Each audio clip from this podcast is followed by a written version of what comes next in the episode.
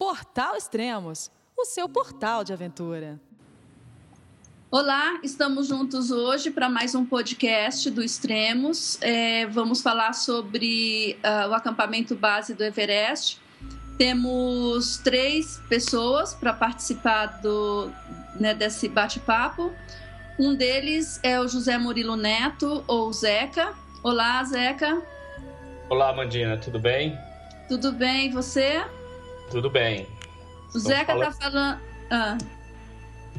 Estamos falando aqui de Juiz de Fora, Minas. Isso, muito bom.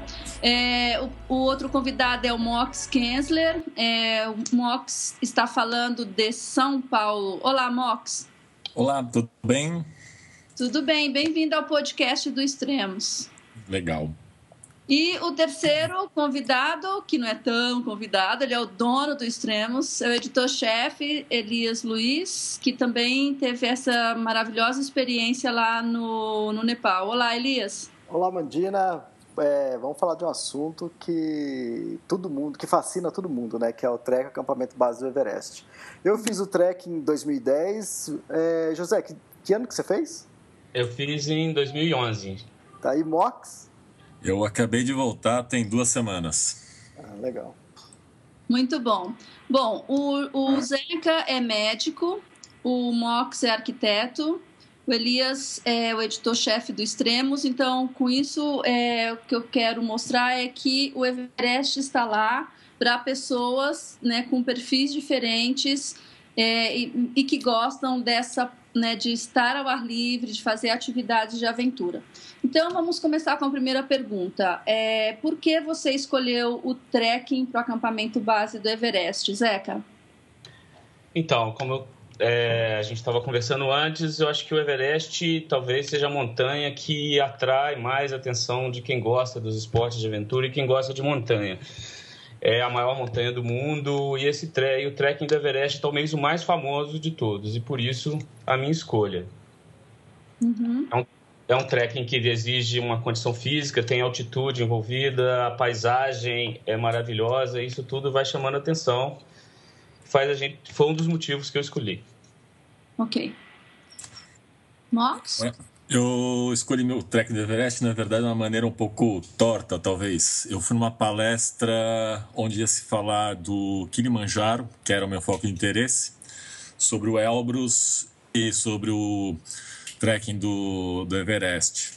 Eu fui convencido de que eu ia, ia para o Kilimanjaro e quando eu saí da palestra eu estava decidido ir para o Everest. Apesar de, logicamente, desde comecei a me interessar por montanha, sempre gostei do Everest, sempre tive interesse, uma vez que é a montanha mais alta do mundo, né? Uhum. E você, Elias? Eu, eu, sempre li muita coisa sobre a Antártica, sobre o Everest e sempre me encantou. E acho que hoje, é, eu acrescento tudo isso que o Zeca e o Mox falaram, e eu acho que hoje eu penso assim, por que eu não fui antes? Não é porque eu fui, entende? Porque eu já tinha recebido convite em, em 2002, o Vitor Negretti falou, vamos. Eu falei, não, isso não é para mim, entende? Eu tenho asma, então achava que isso ia ser um problema. E bobeira, é, a última coisa que me aconteceu foi ter alguma crise de asma, alguma coisa assim, durante o trek. Isso foi tranquilo e eu deveria ter ido há muito tempo atrás. E para vocês foi o roteiro mais longo de trekking que vocês fizeram? Para mim foi. Sem, sem dúvida alguma. São 15 dias, 16 dias andando, ou seja, é o trajeto mais longo que eu fiz. Eu acho que os trajetos que eu tinha feito antes tinha sido na Patagônia, em Torres del Paine, mas foi era trek que você ia é, subia para ver as torres e depois no outro dia voltava para o acampamento. E em Alchalten é. era a mesma coisa. Então era, fiquei três dias lá. Então a gente ia à Laguna de los Reis e voltava para o alojamento. Então, quer dizer, era bem tranquilo, nada comparado com, com o trek do Everest, que para mim foram 17 dias de trek, muita coisa. É, o meu foi um pouquinho mais curto, o meu foram 13 dias, eu não fiz a parte de Góquio, né? Eu fiz só o trek ao acampamento e voltei. Mas também foi o mais longo. Eu já tinha feito esse trekking na Patagônia, igual o Elias falou, mas e voltava e dormia no hotel. Uhum. E agora vamos lá. Como é chegar a Katmandu? Que, que impressão que Kathmandu causa no, no, ocidental, por exemplo? Vocês que, apesar de já né, terem experiência com viagem, assim, é, é um impacto, é muito diferente? Como são as pessoas? É, então, Katmandu, na minha opinião, é o caos, é o próprio caos, né? É, quando eu cheguei, você leva um susto. Tudo que a gente vê, nem passando um pouco antes, estava passando uma novela que passava muita coisa da Índia. A gente via aquela bagunça toda, mas quando você chega lá e vê a realidade, parece que a bagunça é muito maior do que na televisão. Mas ao mesmo tempo é uma cidade super cativante que te atrai, que à medida quanto mais tempo você vai ficando, mais você vai gostando. Apesar de toda a poluição que é sonora, visual, auditiva, mas é uma cidade que me cativou muito. É, o, Zeca acho que definiu bem. É uma cidade realmente assim caótica. O trânsito é um negócio que a gente fica com saudades da 23 de maio congestionado. é, é um negócio completamente absurdo o trânsito local. É, muita pobreza, muita poluição de todos os tipos que você possa imaginar, assim, é, poeira, pu é, poluição de fumaça de carro, é, visual, enfim, todos os cheiros, tudo que você possa imaginar de poluição, acho que está bem representado naquela cidade.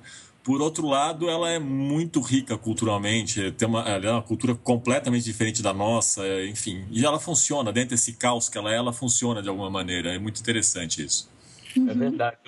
Eu não vi nenhum acidente em Katmandu, nenhum carro batendo naquela bagunça toda que é aquele trânsito. Exatamente. É uma... Motocicleta, carro, carroça e nenhuma batida, nenhum acidente de trânsito.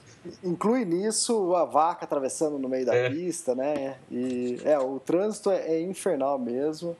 E eu também não vi nenhuma batida. Aí depois, já quando voltava voltando o trek e pegando o trânsito novamente, eu comecei a entender por que não tem uma, nenhuma batida.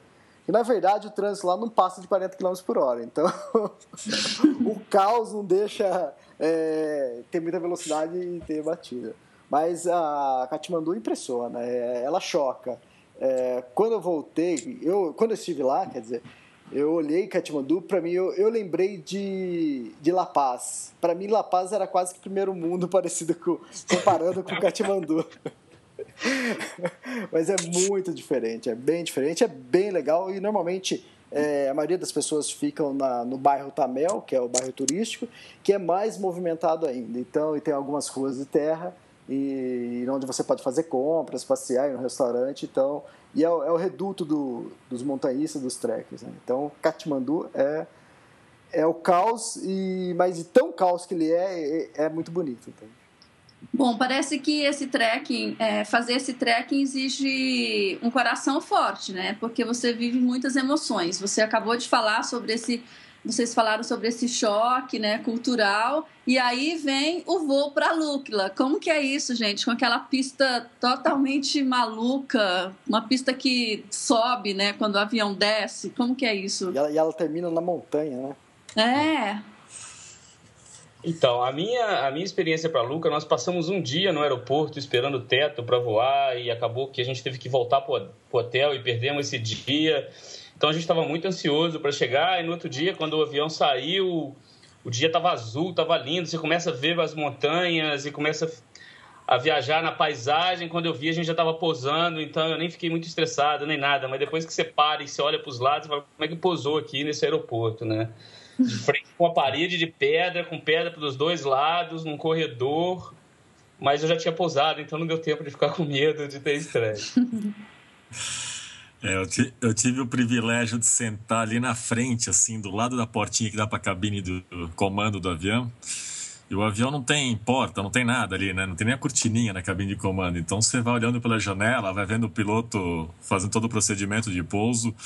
E realmente é um negócio maluco. Você vem praticamente no nível da pista, porque a pista sobe, então você não desce. Você vem voando mais ou menos na, na cota que é o começo da pista. E de repente o avião bate no chão, começa a correr para cima. É um negócio estranhíssimo, mas é um pouso muito estranho. Mas super emocionante, muito bacana, muito. Vivência ímpar isso. Uhum. É, o voo acho que dura em torno de 30, 40 minutos, é, é rápido até, né? E em alguns pontos você olha pro, pro, para fora, pela janela, você vê o chão ali perto, tá um, em torno de uns 50 metros do avião, o chão. Só que você olha no seu relógio, seu altímetro, o, a gente está a 3.500 metros de altitude, entende? Então, o mais interessante é que o avião, aí uma certa parte ele entra, ele entra tipo num vale. Então tem montanha do lado direito e lado esquerdo. E o avião vai cortando do meio. Só que quando você olha pela janela, você olha, você só enxerga a montanha, você não enxerga céu. Porque a gente está exatamente entre duas montanhas. Então, e você olha para cima, a montanha é muito alta, entende? Então a gente está é, voando entre duas montanhas e bem baixo, é, bem mais abaixo do, do pico, entende? Então é um visual incrível. E quando ele sai desse vale e aí ele tem que é, virar um pouco para a esquerda e embicar já para baixo, que ele já está enxergando a pista, e o avião começa a sacolejar, a balançar, eu virei e falei para o pessoal do grupo, falei, o que, que é? É a pista? É a pista? Né? O pessoal, espero que sim, porque se não for, estamos caindo, né? é fantástico. E, mas o pouso é até que tranquilo, mesmo você vendo a parede de pedra crescendo, é, é relativamente tranquilo. E tem hora que parece que a asa vai bater na montanha, de tão perto que passa, né? Exatamente. Na, na minha volta, a gente fez uma volta um pouco diferente, a gente não voltou de avião, a gente voltou de helicóptero. E o helicóptero é mais emocionante ainda, porque ele voa mais baixo. Então você literalmente passa 50 metros da, da, da do fundo do. Na verdade é um, é um vale, né? Só que é o, como é que a gente pode chamar? É o vale entre duas montanhas que você vem voando dentro dele, só que tem, tem as colinas dentro dele. Você vem passando o topo dessas colinas a 50 metros, quase na altura das árvores, assim, é um negócio impressionante. É muito legal. Que bom. E o que, que acontece a partir de Lucla? Vocês chegam lá e aí, depois, que que, o que, que acontece? Dormem nesse dia? Começam no dia seguinte? Então, a, a nossa, o meu voo foi o primeiro da manhã. Então a gente chegou lá bem cedo, arrumou o equipamento e como a gente estava com um dia de atraso no roteiro por causa do dia no aeroporto, a gente já saiu andando um pouquinho depois que chegou lá, organizou a equipe, encontrou, encontramos os Sherpas, fomos apresentados a eles e já começamos a caminhar o primeiro dia, que a gente, na verdade, a gente até dormiu nesse primeiro dia um pouco mais à frente do que a gente ia dormir a princípio por causa desse atraso. Mas a gente ficou muito pouco tempo em Lucla. É, não deu para ver quase nada, até porque não tem nada para ver lá, né? O, o, o, Zeca, você, você fez com qual agência esse, o trekking? É, eu fiz com a Mountain Madness, que é uma agência de Seattle, nos Estados Unidos. E você, Mox? Eu fiz com a Morgada Expedições. Tá, e eu fiz com a Grade Six. Uhum. Eu vi uma. Falando em Lucla, eu lembrei que eu vi um documentário é, sobre esse, esses voos né, que eles fazem, e aí falava de Lucla. As pessoas lá nunca viram um automóvel, quem mora lá. É, é incrível isso, porque né, não tem, não chega nada. Tudo que eles recebem é, pelo, né, é por avião. É. Lucla fica a oito horas de ônibus, mais sete dias a pé de Katmandu. É, então, a partir de Lucla, você não vê bicicleta, você não vê moto, você não vê nada motorizado nem bicicleta, entende? Então, o Lucla é o início da caminhada, tá? 2.000, mais, mais ou menos 2.500 metros. E é o início. Normalmente a gente chega em Lucla, é, almoça, é, aí é, contrata os, os porteadores que estão precisando e que está faltando, e é o início da caminhada. Entende? E aí depois, esse é o primeiro dia. Aí o segundo dia é, tem gente que dorme em Mojo, tem gente que dorme em algo, é, é packaging, né? Aí depois é Nantibazar. Uhum. E o terreno durante o trekking é muito íngreme? Ah, então, acho que tem de tudo, né? Tem Você está sempre subindo ou descendo, dificilmente você está andando no plano.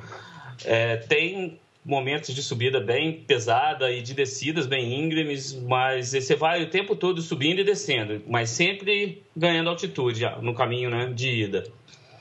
Uhum.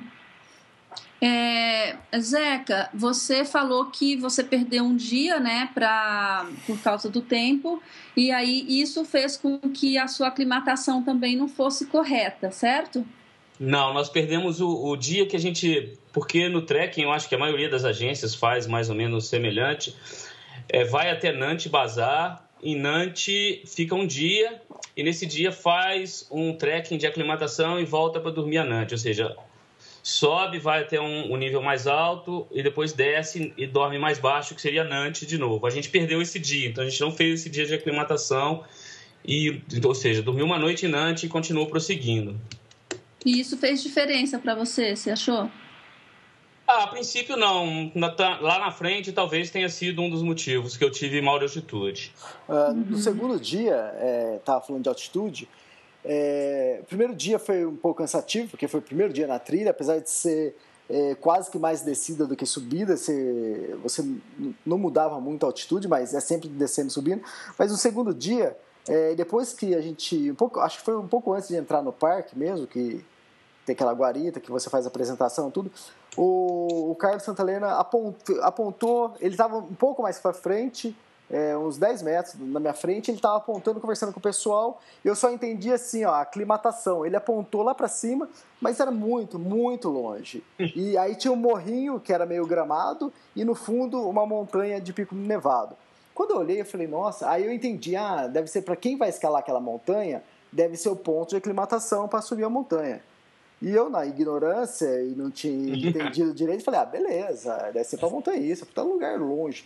Mas não, era exatamente o lugar que a gente estaria nesse dia, no final do dia, porque é, o que ele estava apontando era aquele aeroporto para cima de, de Nantes Bazar. Então você vê só a colina dele, assim. É o... e, e, é interessante, porque você. O que foi, Max? É o aeroporto de Chiangboche? Isso, esse mesmo. É interessante que às vezes a gente não tem a noção de quanto a gente vai caminhar num dia. E, e realmente, esse segundo dia é pior porque você. Aquela subida para Nantes Bazar, que você leva umas três horas subindo, que é aquele negócio, como você não conhece a trilha, você acha que você começa a subir e começa aquele zigue-zague. Você fala, ah, daqui 10 minutos para, né?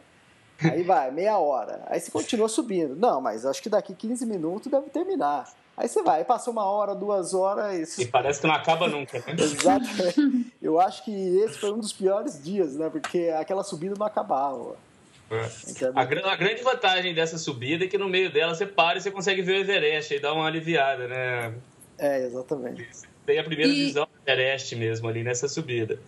E como é que, assim, como é que é olhar aquelas montanhas, assim, tipo o Everest e tal, que essas montanhas, assim, de alguma forma, elas habitam o nosso imaginário, né? Porque é, a gente estuda, né, sobre elas, o relevo, ponto mais alto do, né, do planeta e tal. Como que é estar ali, olhar para elas, elas estão ali na sua frente? Como que é essa, qual é essa sensação? Conta aí. Então, eu acho que é meio difícil de descrever. De, né, assim, eu fico arrepiado até hoje, eu estou arrepiado aqui só de lembrar e de falar. É uma sensação maravilhosa de estar ali. A primeira visão do Everest é um negócio super emocionante, o coração bate mais rápido, a gente fica super empolgado, quer tirar milhões de fotos. Então, é, uma, é muita emoção ali naquele momento. É, é muito interessante, né? Que a gente sempre está andando com montanhas que estão em média 3 mil metros acima da gente. A gente está andando a 3 mil, as montanhas em volta tem 6. A gente sobe para 4, as montanhas em volta tem 7. Quando a gente está chegando perto da base do Everest, a gente está 5, as montanhas têm 8 mil, né? Então, uhum. assim, sempre tem paredes monstruosas em nossa volta. Agora, acho que a montanha que mais é mais impressionante é o Amanda Blanc, que acho que é mais, mais impressionante que o Everest. Apesar de ser um pouco mais baixo, mas ele é uma montanha mais isolada, tá sozinho, tem um formato muito bacana, parece que está abraçando a, a paisagem, é uma montanha muito bacana. E ela acompanha a gente o trekking todo, né, Mox? A gente vai vendo o Amanda Blanc todo, durante toda a viagem, quase, e ele tá, ele tá por ali. Você vê ele praticamente do primeiro ao último dia do trekking, né? Exatamente. É, e é, depois do Antibazar, a gente, a gente sobe até o aeroporto, é, e onde tem o, Everest, o hotel Everest View, e a gente tem aquela visão, aquele vale assim, ao fundo do Everest, dá para ver o, é, Nuptse, o Lotse, dá para ver o Amanda Blanc. Eu acho que, tipo assim, se for é, falar de uma foto mais. É, que representa mais esse trek, eu acho que essa visão do do Everest View ali, acho que é, é, mais bonito, porque você vê várias montanhas, você vê o, realmente o da Blanc assim, em primeiro plano, assim, enorme, e o formato dele é, dessa montanha é maravilhoso mesmo. Você ficou emocionado também, Elias?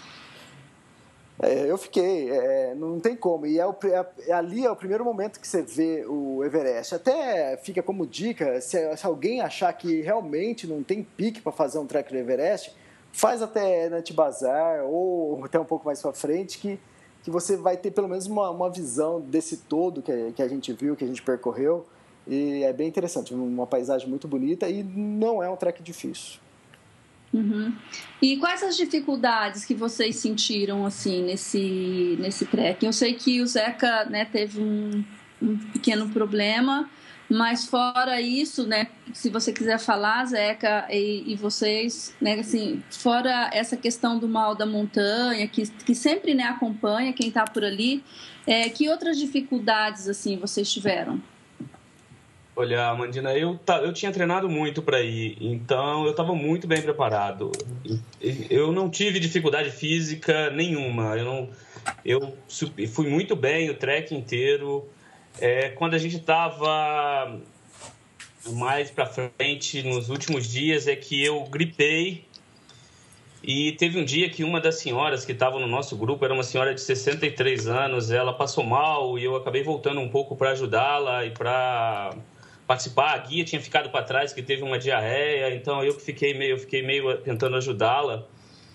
E fiquei para trás, o grupo foi embora, eu fiquei para trás com um dos, dos, nossos guias, Sherpas, e eu tentei pegar o, grupo e subir uma das partes mais difíceis do trecho, eu esqueci agora o nome, daqui um pouco eu lembro, e eu subi muito rápido, que é quando a gente chega naquela parte que tem os, os monumentos das pessoas que morreram, inclusive do Scott Fisher e de outros que morreram. Aquela subida até aqueles monumentos é muito intensa e eu subi muito rápido. E a partir dali eu comecei, junto com a gripe, eu comecei a cansar e no dia seguinte eu já estava pior. E quando eu cheguei a. Qual que é o último ponto mesmo que a gente passa antes do acampamento base? Fugiu o nome aqui. Gorakshep. Gorakshep, é. Quando eu cheguei a Gorakshep eu estava muito mal. E em Gorakshep eu, eu não tinha força para nada, eu fui para a cama, não consegui comer, não conseguia beber. É, foi aí que eu tentei, eu não senti, eu, não, eu só senti é, apatia, eu não conseguia mexer. Não senti dor de cabeça, não tive vômito, não tive nada, mas eu tive uma apatia que eu não conseguia mexer. A gente tinha um aparelhinho para ver a saturação de oxigênio, o normal da saturação de uma pessoa é, ao nível do mar em torno de 95%, a minha chegou a 62% nesse dia. E um paciente CTI, um paciente numa UTI com 62% de saturação de oxigênio está muito grave. Uhum. Eu estava acordado, apático. No outro dia eu acordei, não tinha melhorado, eu passei a noite inteira bebendo água, eles te dão água quente para beber, né? Os Sherpas adoram beber água quente, chá. Chá, é, água quente com tangue, né? Ai! tangue quente é uma coisa horrorosa. Eles me deram muita água quente com água quente mesmo, que também é pior assim, eu acho. E eu sei que no outro dia eu acordei um pouquinho melhor, mas ainda estava muito ruim. E eu tentei sair com um grupo para o acampamento base, mas eu dei 10 passos, não tinha força, minha perna não mexia, não, não consegui. Dali eu voltei. É, e o grupo foi, então eu fui até Gorakshep, eu não cheguei ao acampamento base. É, para quem não conhece, o Gorakshep é o último acampamento antes do acampamento base. Tipo, você caminhou já praticamente 10 dias até ali. Pra, de Gorakshep até o acampamento base são é, duas horas a duas horas e meia de caminhada. Então, quer dizer, o, o trecho que o, que o Zeca não fez é muito pequeno, entende? E também, sei lá, eu acho que em relevância de tudo que ele viu é muito pequeno, porque nada mais é que o Glaciar Kumbu. É, tanto é que no acampamento base mesmo, você não vê o Everest. Então, sei lá, eu, tipo, de tudo que o, a experiência toda que o Zeca é, teve, acho que essa parte acho que é, é quase que insignificante. É, só por curiosidade, é, eu também tive mal de montanha, por um acaso também, Gorachep. Eu também não fui no acampamento base, tá? É. Mas subi o Calapatar, que é em frente que eu acho que é o ponto auge desse trekking, na verdade, muito mais do que o campo base, pelas fotos que eu vi do campo base, que é o lugar que você realmente não vê, você não tem vista no campo base, né? É um fundo de vale praticamente. E, e hoje em dia, é, nessa temporada de outubro, é, não se leva é, os trekkers até o campo base. É, o campo base fica a uns 100 metros de distância, onde normalmente o trekking chega, eles criam outro acampamento base com, com faixas ali que é para que é desnecessário, porque o, o, que você vai ver ali para frente não, não, tem muita diferença. Diferente de, de, se for na época de abril, é que aí sim, aí tem as expedições lá, seria interessante você ir lá e ver. Entendeu? Lógico. É, então, mas a minha, eu fui em abril, então, assim, foi uma frustração minha porque eu escolhi a, a, a agência, eu escolhi a Mountain Madness, porque foi a única que eu achei procurando na internet que passa uma noite acampado, dormindo no acampamento base. Então você tem uma chance um pouco maior de ver e de conviver com as expedições. Sim. Eu não fiz isso, mas por outro lado eu brinco, mas também eu tive um mal de altitude que ninguém teve. Eu experimentei uma outra coisa, outra sensação que hoje as pessoas não experimentavam. Então, é, eu acho que é sempre válido. Uhum. Esse, quando você falou de preparo físico, é, que você estava bem e tal, é, o que que você fez? Você corria, ia para academia? Olha, eu estava treinando umas seis vezes por semana, eu fazia academia três vezes por semana com é, que chama treinamento funcional, né, com o personal e corria três vezes, três vezes por semana. Às vezes eu, às vezes eu pedalava em vez de correr, mas eu estava treinando e, e fiz muita escada. Eu, eu moro num prédio que são 16 andares de escada. Eu subia três, quatro vezes, subia e descia, sempre com a mochila com os 12 quilos nas costas, treinando. Então eu fiz, acho que escada talvez tenha sido o que eu mais ganhei, porque lá tem muita pedra na caminhada, então você está sempre dando um passo para cima, como se estivesse subindo uma escada nas pedras. Então isso me ajudou muito. E você, Box? Eu fiz um treino, sempre pedalei, né? Sempre tive atividade, mas eu fiz um treino nos últimos dois meses antes, é, caminhando entre 10 e 12 quilômetros, 5, é, 6 vezes por semana e começando dentro do apartamento também, descendo a escada, são 14 andares, descendo os 14 lances de escada e subindo na volta. Mas, na verdade, só foi nos últimos dois meses um condicionamento, enfim, só para manter a forma mais do que para não, não ficar parado, né? Uhum. Elias, você fez alguma coisa especial? Ah, uns dois meses antes eu, eu caminhei, eu fazia uma, umas caminhadas, mas era pequena, era curta, com uns 4 quilômetros, às vezes uns 6 quilômetros, mas eu fazia isso no plano, totalmente plano. É Brasília é difícil de arrumar montanha, né? É, exatamente. Então, o condicionamento físico, eu, eu ainda fui para o Everest com 5 quilos acima do meu peso. Então, quer dizer, eu estava meio fora do, do padrão que deveria estar. É, durante o trekking, é, eu acho que, para mim, acho que todo dia isso acontecia. É o medo de ter o mal de altitude. Eu acho que eu tive mais medo de mal de altitude do que de outra coisa, entende? Então, é, todo dia você ia dormir. Quer dizer, eu ia dormir, era duas horas da madrugada. É, acordava lá pelas 5, 6 horas. O pessoal, quando levantava à noite para ir no banheiro, cruzava comigo perambulando pelo, pelo lodge, né? Então o pessoal falava que era o segurança. E, e foi assim o tempo todo. É, de vez em quando eu sentia um pouco mal-estar, assim, eu não sabia se era alguma coisa que eu tinha comido diferente. É, então, o que eu tomava, eu tomava um eno, um sal de fruta ou uma aspirina, é, se eu sentisse alguma coisa. Mas, é, então, às vezes, quando eu estava sentindo alguma coisa, eu fazia isso. Mas é, eu fui tranquilo, é, apesar de todo o medo que eu, todo dia eu sentia mas eu não tive problema nenhum, eu consegui chegar lá até o acampamento base. Mas realmente, o, o que você ouve falar, tudo, até eu não sabia isso, o ponto alto do trekking é o Calapatar, entende? Porque é na onde você vai ficar de frente pro, realmente para o Everest, uma, uma, uma vista é, fenomenal. Eu vi umas fotos do Mox que ele fez, acho que foi no entardecer ou foi amanhecer, o Mox? Tá, entardecer. É, a... é uma das coisas mais bacanas da viagem, é o pôr do sol no Calapatar. Você não, você não vê o pôr do sol, porque o sol está se pondo atrás de você enquanto você está olhando para o Everest. Você está olhando para as montanhas. E as montanhas, o sol vai. As montanhas vão ficando escuras de baixo para cima, né? E então elas, vão apag... elas chegam uma hora que elas vão apagando, né? O sol deixa de iluminar a ponta delas. E aí você consegue ver a ordem da, de altura das montanhas, que o, o Lhotse está mais perto, então ele parece ser mais alto que o Everest, só que ele apaga antes de, do, do Everest. Então você vê as, pela, pelo momento que as montanhas saem do, da luz do sol, é, você consegue definir a ordem de altura delas. É bem interessante. Isso é muito legal.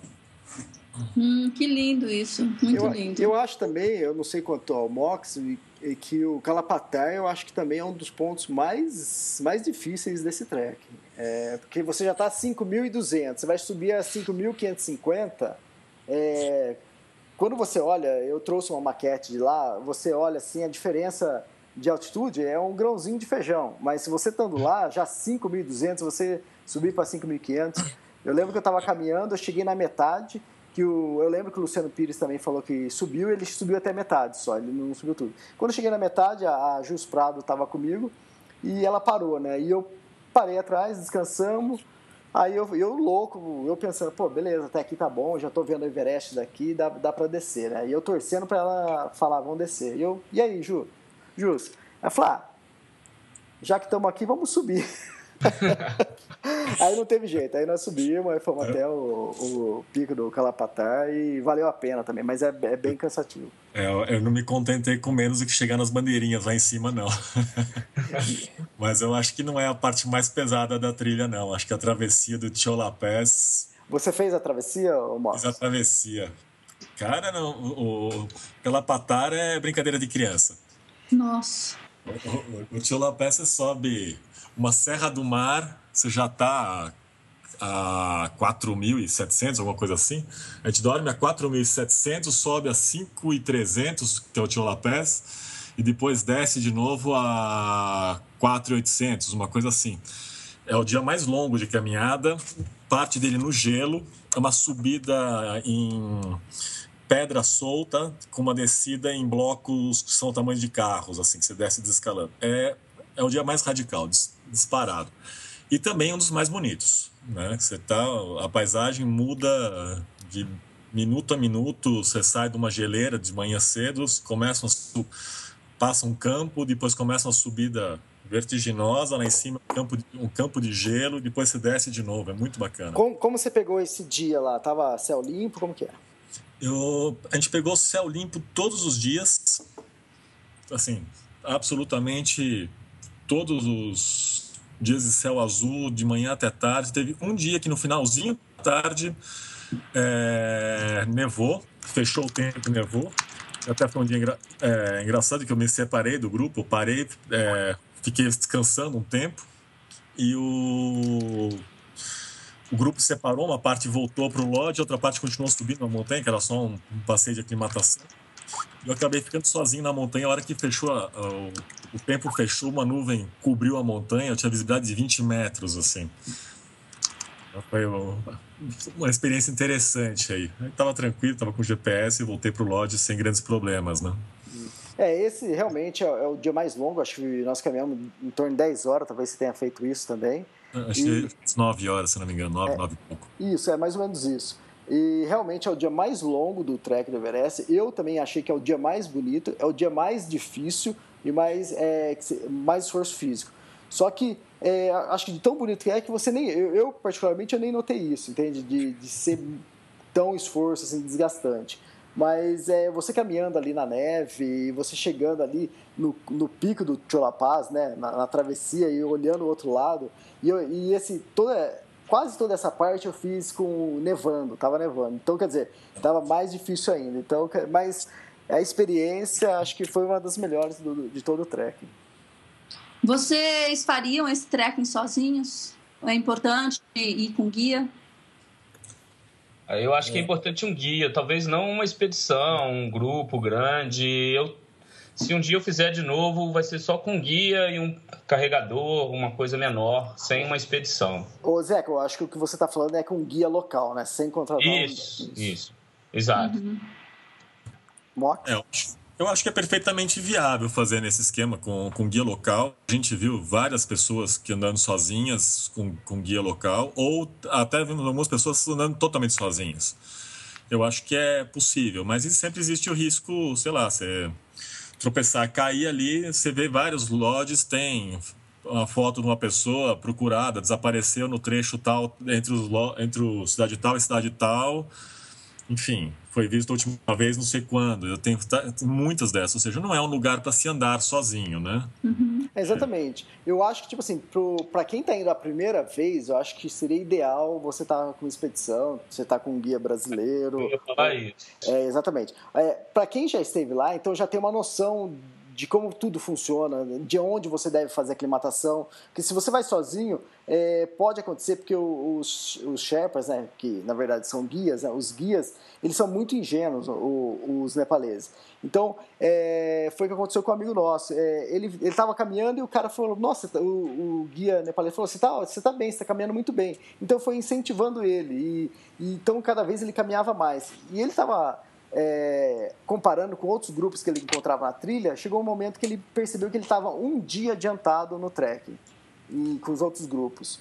E, e, quando ele chegou a 5 mil metros, ele caiu, ele só, só não morreu porque tinha uma, uma, uma gringa passando perto dele, era médica, e, e deu uma injeção nele e ele se recuperou, entende? Então, para quem está indo a primeira vez, é bom ir com uma expedição, com uma boa estrutura, que vão te explicar tudo, você vai subir devagar. Então, agora, para uma, se eu fosse também novamente, eu poderia tranquilamente escolher um guia local e um carregador, aí com certeza daria para fazer sem problema nenhum. É, eu concordo com você, Elias. A primeira vez acho que tem que ter uma estrutura melhor mesmo. Com Bom, então vocês recomendam, né? Isso para quem quer fazer essa aventura. Então já começamos com uma recomendação bacana, né? A primeira vez é, escolher, é, fazer com guia. E o que mais que vocês recomendariam assim? É, eu acho que tem que ficar atento ao corpo, né? É... Acho que você tem que ficar atento à reação do seu corpo, como você vai, como você está reagindo a cada dia seguir as orientações dos guia, bastante, do guia, bastante líquido, alimentar bem, porque às vezes de uma hora para outra, comigo foi, não sei como foi com o Mox, mas de uma hora para outra eu é, minha resistência diminuiu, baixou e eu tive uma altitude. E foi de repente. Eu não percebi que estava acontecendo. Quando eu vi, já estava lá. Uhum. Mox? Oi. Uhum. É, então, acho que realmente é um tem que tomar cuidado com a questão de aclimatação, acho que é uma coisa importante se tomar cuidado. Eu tive um problema de mal de altitude, não sei nem se é questão de aclimatação, que a gente faz aclimatação muito tranquila, mas é, eu tive dor de cabeça assim que parece que a cabeça vai explodir. Nessa hora eu dei graças a Deus que eu estava com um grupo e que Borgado é médico, dava um alento a mais ali. É, eu acho que a dica é essa, é, vai em grupo a primeira vez e se você escolher uma, uma, agência aqui do Brasil, eu acho que é, é, legal porque vai ser um guia brasileiro conversando com você. Então ele, ele, ele vai saber te atender melhor. No nosso grupo, duas vezes o, o guia, o Carlos Santalena, ele teve que ficar para trás cuidando de, de clientes que estavam passando mal. Ah, uma vez foi que a Jus teve uma diarreia e ficou cuidando dela, no outro e nós continuamos. Aí no outro dia ele já alcançou a gente. E quando estava também é, em Lobuche, já quase chegando lá Shep, é, dois companheiros de trilha que estavam no nosso grupo, eles tiveram dor de cabeça, estavam é, vomitando. O Carlos Santalena ficou com eles e, no, e nós prosseguimos com, com, os guias nepaleses, entende? Aí no outro dia também, depois de ele ser medicado, eles já estavam melhor e eles conseguiram também chegar no acampamento base. Então, sei lá, eu acho que se você tiver com com guia, com uma expedição, já é uma grande coisa. E se for brasileiro, acho que é melhor ainda, porque ele entende, é, ele vai saber te atender melhor. Uhum. Você quer perguntar alguma coisa, Elias? Então, é... Ok, era o sonho de, de vocês, né? Tanto o meu também, fazer o Trek Everest. E agora? E, e agora? Acho que o, o pro Zeca já faz um ano que ele voltou, um ano e pouco. E para você, Mox, que que, como você enxerga hoje o Trek Everest? O que, que, que, que trouxe para você? O que trouxe de lição? O que, o que resultou? Você sabe que eu ainda estou amadurecendo essa viagem, né? Ela não, não, não consegui fechar ela ainda. Mas eu acho que é uma vivência única, vai ser difícil de superar. Acho que vai ser difícil achar uma outra viagem com o mesmo peso. Ela tem uma, ela tem uma carga bacana de natureza, de altitude, de desafio nesse, tipo, nesse sentido, muita coisa interessante, muita coisa na parte cultural também do Nepal, né? Então, uma cultura muito rica, muito diferente, tá um país com duas religiões, mistura duas religiões, que é o hinduísmo e o budismo, que são duas religiões, é, pode dizer, coloridas, assim, para quem vê, né? Tem muitos hábitos diferentes dos nossos, é muito interessante, assim, é muito, tem muita coisa aí para gente e digerindo agora, sabe, entender tudo que eu, tudo que eu vi nessa viagem. Zeca? É, eu acho que eu concordo com tudo que o Mox falou. eu também, assim, demorei um pouco para digerir. Hoje eu tenho certeza, foi a melhor viagem que eu já fiz e dificilmente eu vou fazer alguma coisa que vai superar isso. É, até hoje, eu praticamente todo dia eu lembro de algum fato, eu lembro da minha viagem. Eu acho que a gente conversou isso através de uns e-mails, né, Elias? E a viagem não sai da gente, essa viagem.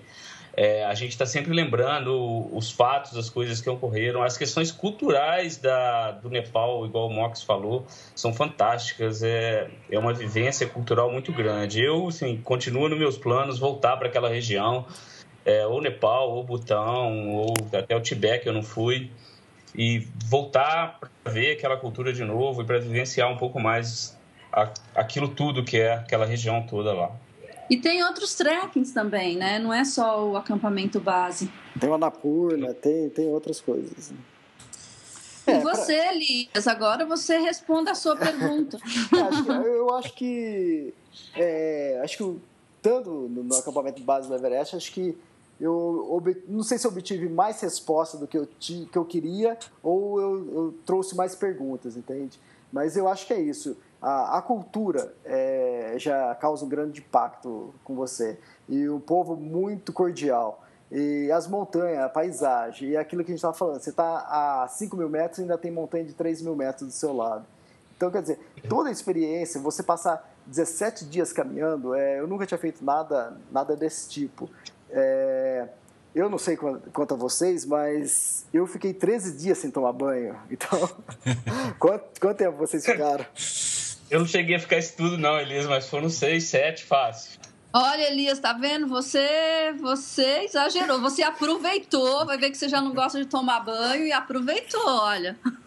Eu acho que é por isso que ele tava falando que o Mox estava cheirando mal até hoje, né? É, por ele, né? A experiência pessoal. Eu tô tranquilo, eu tomei banho, acho que foram quatro dias no máximo sem banho. Ah, então, então vocês estão... Tudo bem que eu tomei um banho né? gelada, mas... Então ficou mais limpinho de todos. É verdade. Olha, eu, eu fiquei 13 dias, mas contando no, no, total, somando os 17 dias, eu acho que foi o que mais tomei banho, na verdade, do grupo.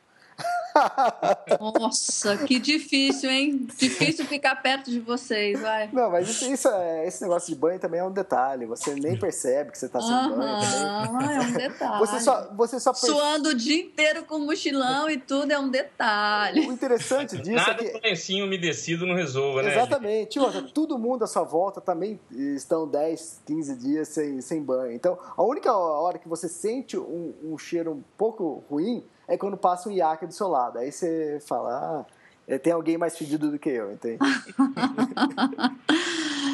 Bom, gente, é, estamos para acabar. Eu gostaria que vocês me falassem assim rapidinho, é porque né, todo mundo volta com um monte de lembranças, aquela, né, como vocês falaram, algumas coisas que voltam assim de repente. Mas assim, o que que tem alguma coisa que foi aquela coisa, aquele momento, aquela paisagem que assim, que é mais forte do que, do que as outras lembranças? Eu não consigo separar nada, não. Tem muita coisa que me marcou. Todas as, as passagens por Katmandu. Eu fui uns dias antes do grupo para poder conhecer melhor Katmandu e tive a chance de rodar bastante lá. Então, Katmandu me marcou muito. Mas o trekking também, cada dia, cada montanha que você vê, cada paisagem e tudo vai te marcando. Eu não consigo separar. Talvez eu tenha um pouco da uma coisa que marca, que foi uma coisa negativa, tenha sido eu não chegar ao acampamento base, mas é, como se diz, o que vale é o trajeto e não a chega, o ponto de chegada. Então, assim, o trajeto foi maravilhoso. Uhum. É, eu não peguei exatamente a pergunta nem né, a resposta do, do Murilo, porque caiu a conexão aqui por alguns segundos. Mas eu acho que eu concordo com, com a parte que eu peguei do, do da conversa do Murilo. Ah, não dá para separar isso. Acho que assim a viagem cada dia é uma surpresa, cada dia é uma vivência. O, acho que a, como já falei, a Madablan, acho que a montanha mais marcante da viagem, mas não dá para falar que ela seja mais importante que, um, que o próprio Everest, que o Lhotse, que o Gok, enfim, todas as uhum. outras montanhas que tem nesse trajeto, né? Uhum. Elias? É, acho que são, acho que são as pessoas, né? É, é muito, muito diferente, a cultura é muito diferente, então a convivência com eles é bem legal. É você tá caminhando a, ali na Antibazar a 3.500 metros é, carregando uma mochila de 8 e, e quase morrendo. E você olha para o lado, o carregador está com mochila de 70 quilos, carregando cerveja, e ele está de chinelo. Então é, é uma, um contraste absurdo. É um né? choque, né? É. E agora... Eu passei por um carregador carregando uma geladeira nas costas. Um é. cara sozinho. É, é impressionante isso que o Elias está falando. É, então, é, é, muita coisa diferente. Então, o, a travessia desgastante de La Paz, aquele negócio, a parte mais complicada, mais difícil, mais dura, sempre acaba te marcando mais. Tem, então, acho que a visão do, do Gok com o lago também é, é, é muita coisa, muita coisa. Bom, então é isso. Espero que né, nosso ouvinte goste né, desse, desse bate-papo. Eu, particularmente, que já tenho vontade de ir, fiquei mais tentada depois de tantas coisas legais que nós né, trocamos. E eu quero agradecer né, a, né, a participação de vocês e espero conversar de novo sobre novas aventuras. Eu que agradeço ao Elias o convite e a vocês todos. Também agradeço, Elias, a, a todos. A Mandina, legal a mediação. Não tinha noção como é que ia funcionar isso aqui hoje, mas achei muito bacana participar. Espero participar de novo. É legal, e eu agradeço a todos vocês e quem está nos escutando também. E, é, se você é, se interessou, quer saber alguma coisa a mais, quer alguma dica do Everest, deixa o recado aqui embaixo, aqui no mural, que a gente vai estar tá respondendo. Eu respondo, a Mandina, o Mox ou, ou o Zeca, entende? Então, uhum. é, se estão interessados, quer tirar alguma dúvida, deixa o recado aí que a gente vai responder. Isso mesmo. Então, até mais, gente. Adorei e obrigada de novo. Um abração. Até mais. Tchau, Mandina. Tchau, Mox. Tchau, tchau. Um abraço. Tchau, abraço. Falou, namastê.